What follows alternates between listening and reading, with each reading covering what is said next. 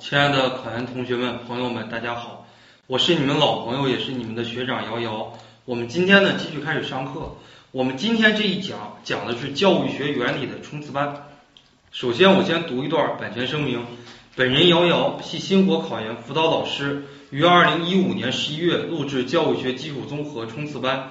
严禁个人或考研辅导机构盗版，非经本人同意进行传播者，将追究其责任。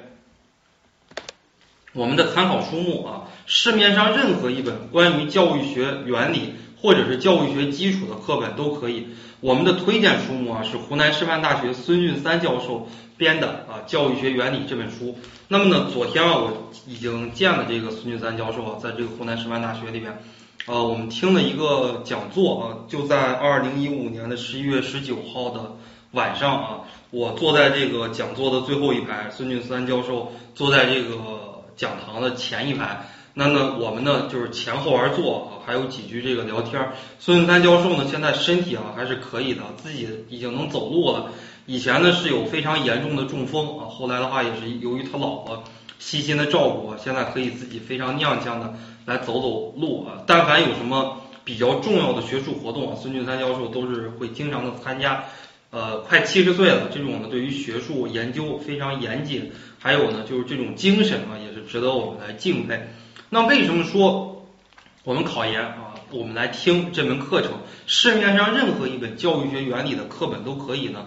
原因也很简单啊，教育学原理呢，我们一会儿会讲它。一共啊就包括这么几个板块，比方说教学，比方说课程，比方说德育，比方说师生关系，比方说教育的两大功能，比方说教育改革啊等等等等。它所有的课本，无论是你本科老师编的这个课本啊，还是我们全国十二所重点师范大学联合编写的这个课本啊，无论还是王刀俊、王汉兰编的，无论是王刀俊、郭文安编的啊，无论是哪个版本的。这些东西，教育学原理或者是教育学基础，这些基础性的东西是绝对不可以改变啊！基础性的东西是不可以改变的。那我们教育学原理呢？我们的冲刺策略是什么啊？原因也很简单啊，板块为王。刚才我给大家分了那么多的板块，是吧？什么教学呀、课程呀、德育啊、师生关系。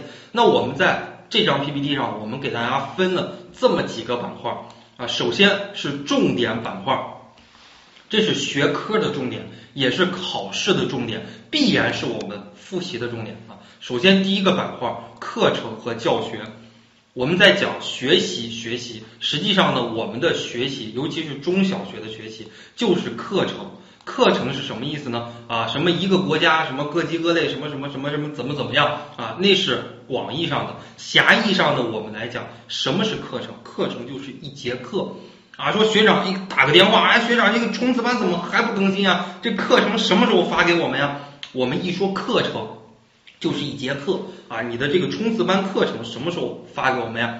对吧？实际上呢，大家啊报星火考研的辅导班，对吧？几千块钱也好啊，大家普遍以为啊一问，而且这多少个小时呀？我说这有一百多个小时啊，学长一百多个小时这么多呀？其他考研辅导机构好几万，就四五十个小时。啊，有些同学会这么说啊，这一问啊，这多少钱呀？哦，两千多块钱的辅导班啊，一问有多少节课呀？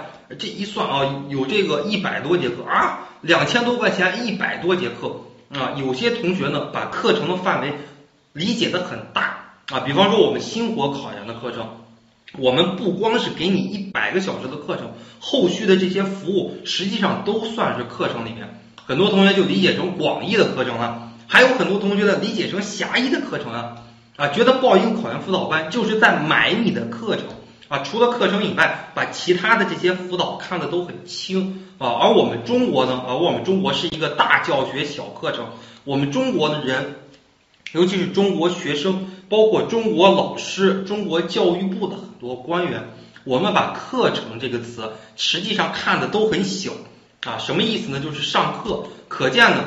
上课啊，对于我们来讲啊，也是非常非常重要的。大家报考研辅导班，主要主要不就是上课吗？实际上并不是啊，报个考研辅导班，或者说你学习任何东西也好，最重要的不是上课，而是什么呢？而是信息啊，而是一种服务啊，这个是最重要的。课程和教学，对吧？我们把课程理解成上课啊，教学它的这个外延更加的宽泛，不仅包括上课，还包括啊等等等等。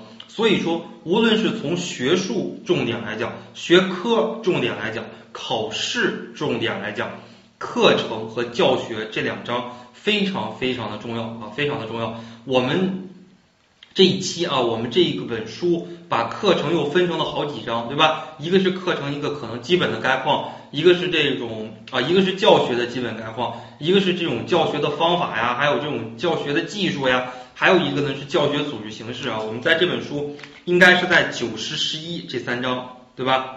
我们把书的目录翻开啊，是在九十十一这三章，我们都讲解了课程。那么呢，热点板块教育学原理。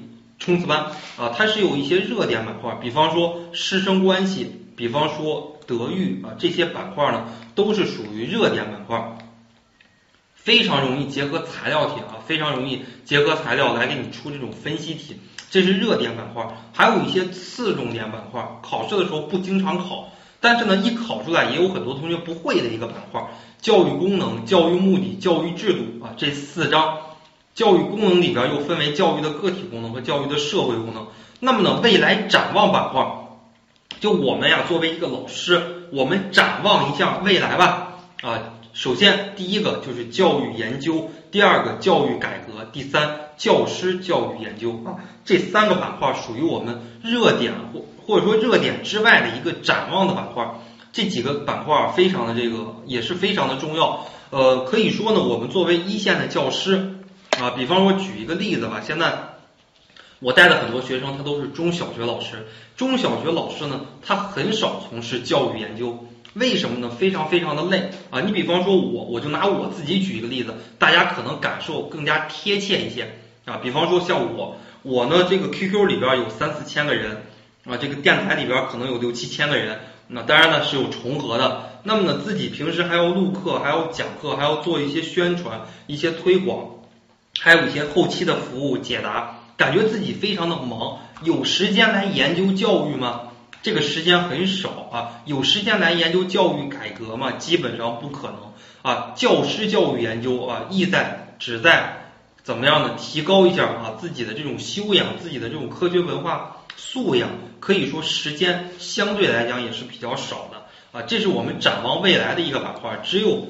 我们的教育整体水平提高，经济整体水平提高啊，教师就越来越多啊，教师越来越多，可以说才有这种闲暇的时间来做教育研究，来研究教育改革啊，来研究这种教师教育应该如何去做。就像现在外国啊，昨天我们也谈到了，外国他们一般就是什么呢？全科教师啊，全科教师就一个老师，语文、数学、外语、政治、历史、地理。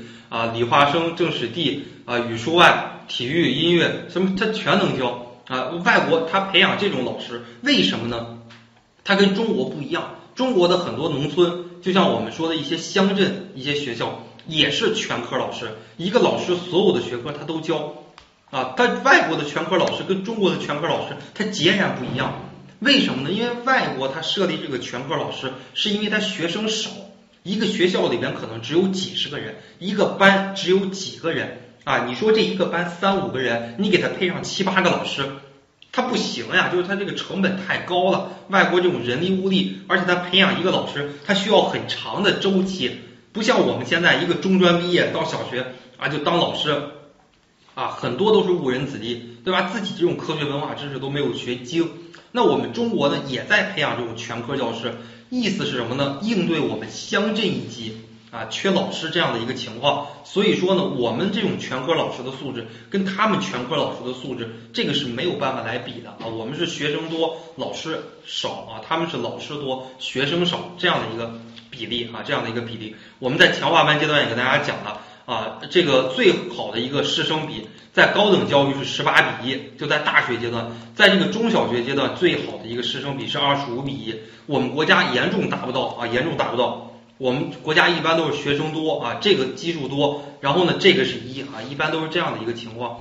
那我们教育学原理最后啊，很多同学要问怎么来背啊，或者说背诵它的一个大概的一个策略是什么啊？我给大家的一个策略是什么呢？抓大题，放小题，随热点啊，大题一定要抓住，因为我们教育学原理这本书啊，我的书都已经翻得很烂了，就不给大家展示了。呃，大家的书呢可能还很新啊，但大部分同学书可可能也有很多翻看过的痕迹。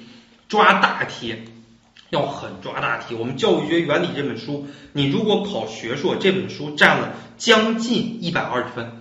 啊，很多同学考这个湖南师范大学，还有一本学校教育学，对吧？因为学校教育学学长你们一讲啊，我们学校教育学这本书在强化班阶段已经给大家讲过了，就基本上不讲了。就即使说你单独报的这个冲刺班啊来听也没有关系，学校教育学这本书里边的百分之九十的点都可以融进教育学原理这本书。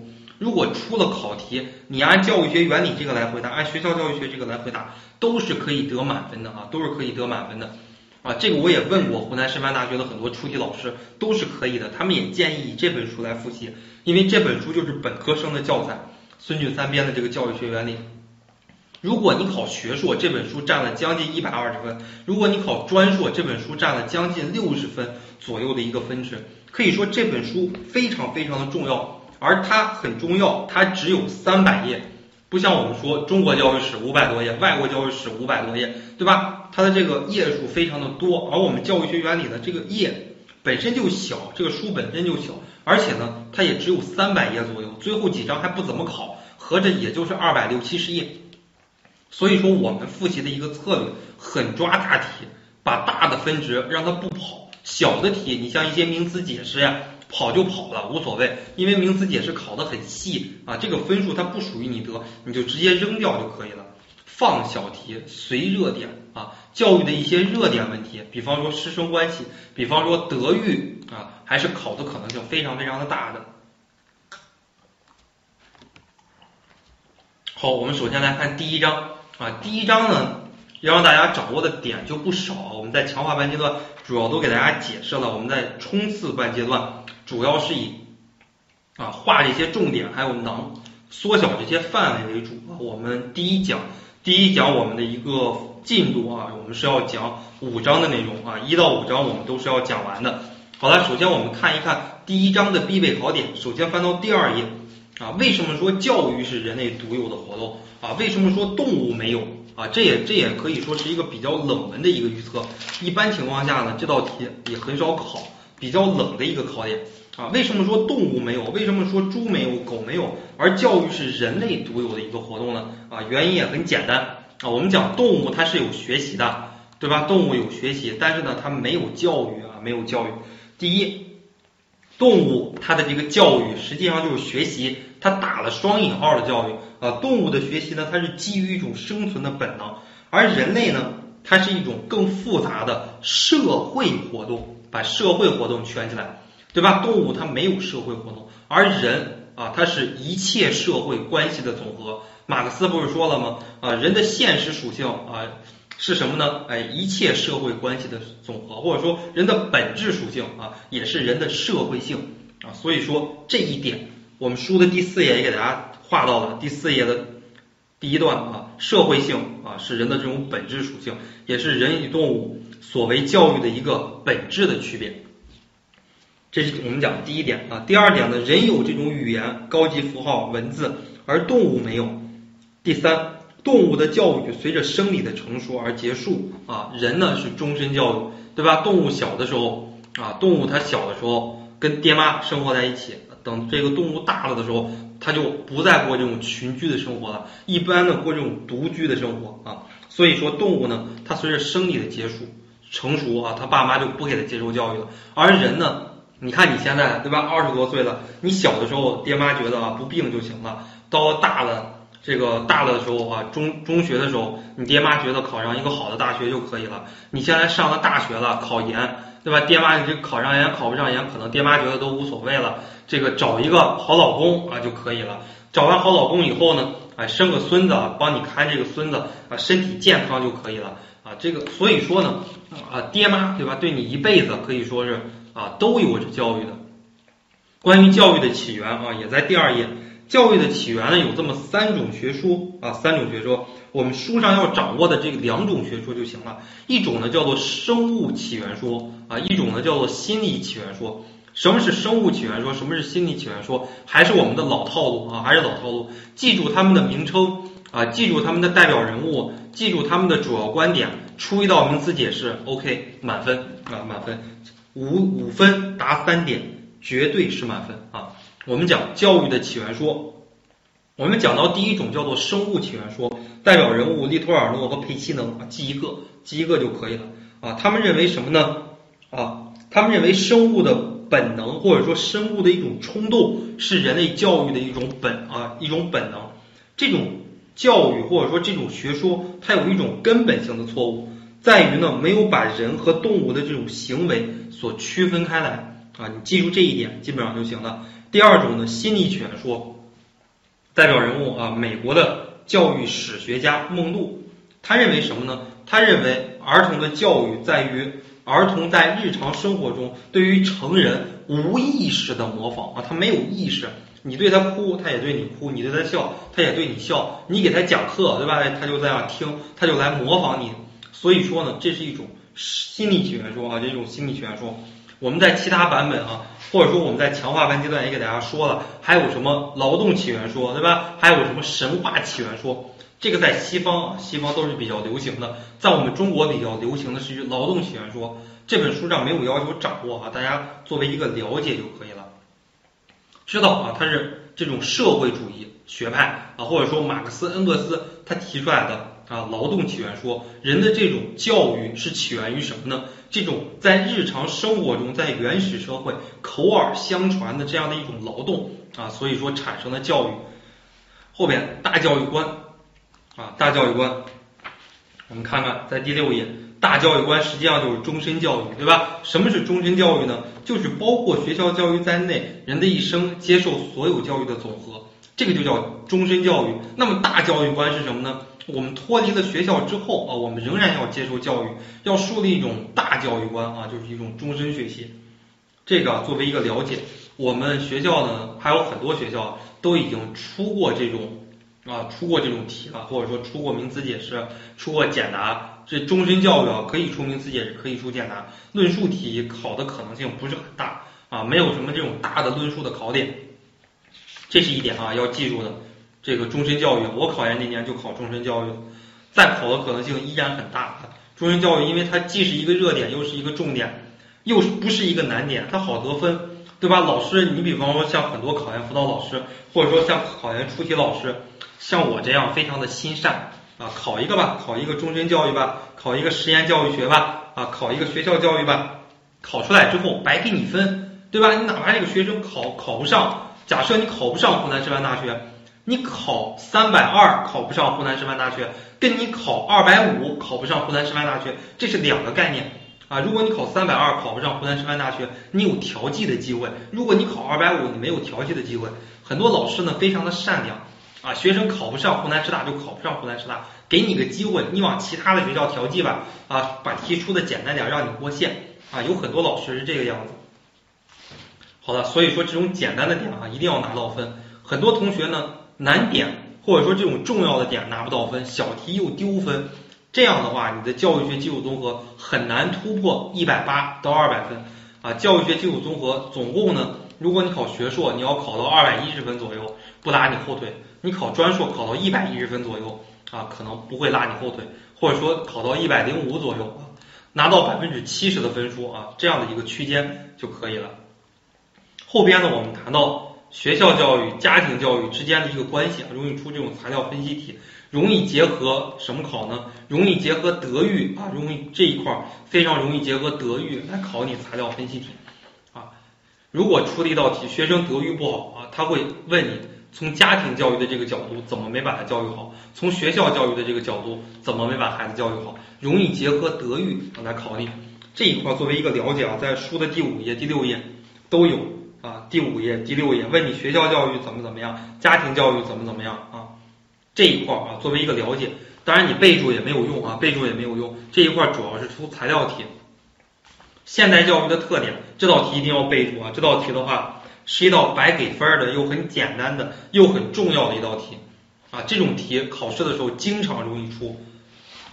现代教育的特点，总之我跟大家在强化班阶段也说了，有好的方面，就打啊，有好的方面就打，就是说只要有利于教育的方面都打。实际上现代教育的这个特点弊端很多，但是我们书上包括整个教育卷，它的一个主流的一个观点都是偏重于一个好的方面来打。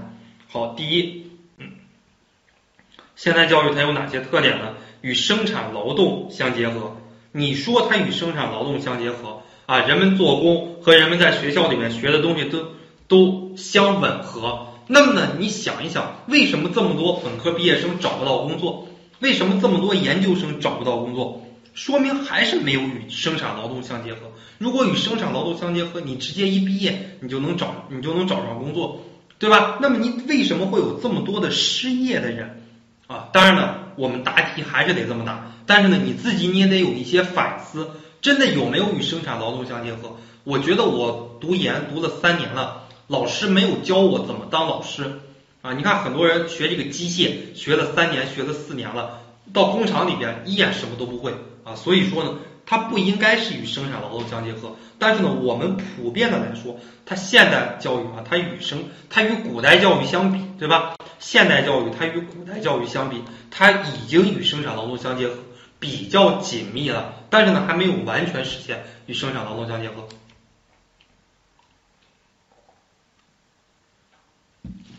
第二啊，大众化，尤其是高等教育，对吧？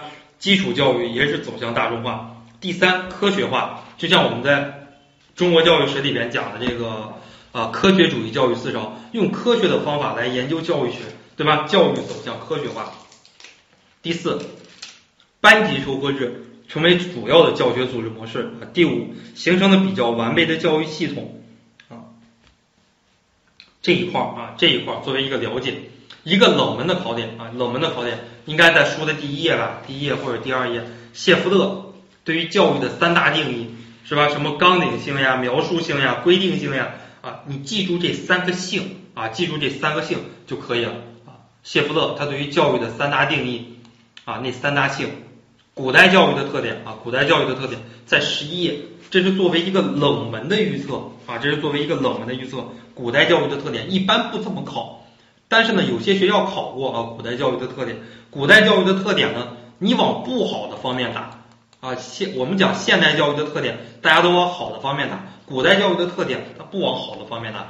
一般情况下呢，谈到古代教育，有这么几个性：什么阶级性，什么等级性啊，对吧？什么象征性，什么体罚，教育生产劳动相脱离啊。你往这几个方面打就行了。书上十一也谈到了，对吧？与教育生产劳动相脱离啊，阶级性、等级性。第三啊，保守性，什么六艺、七艺。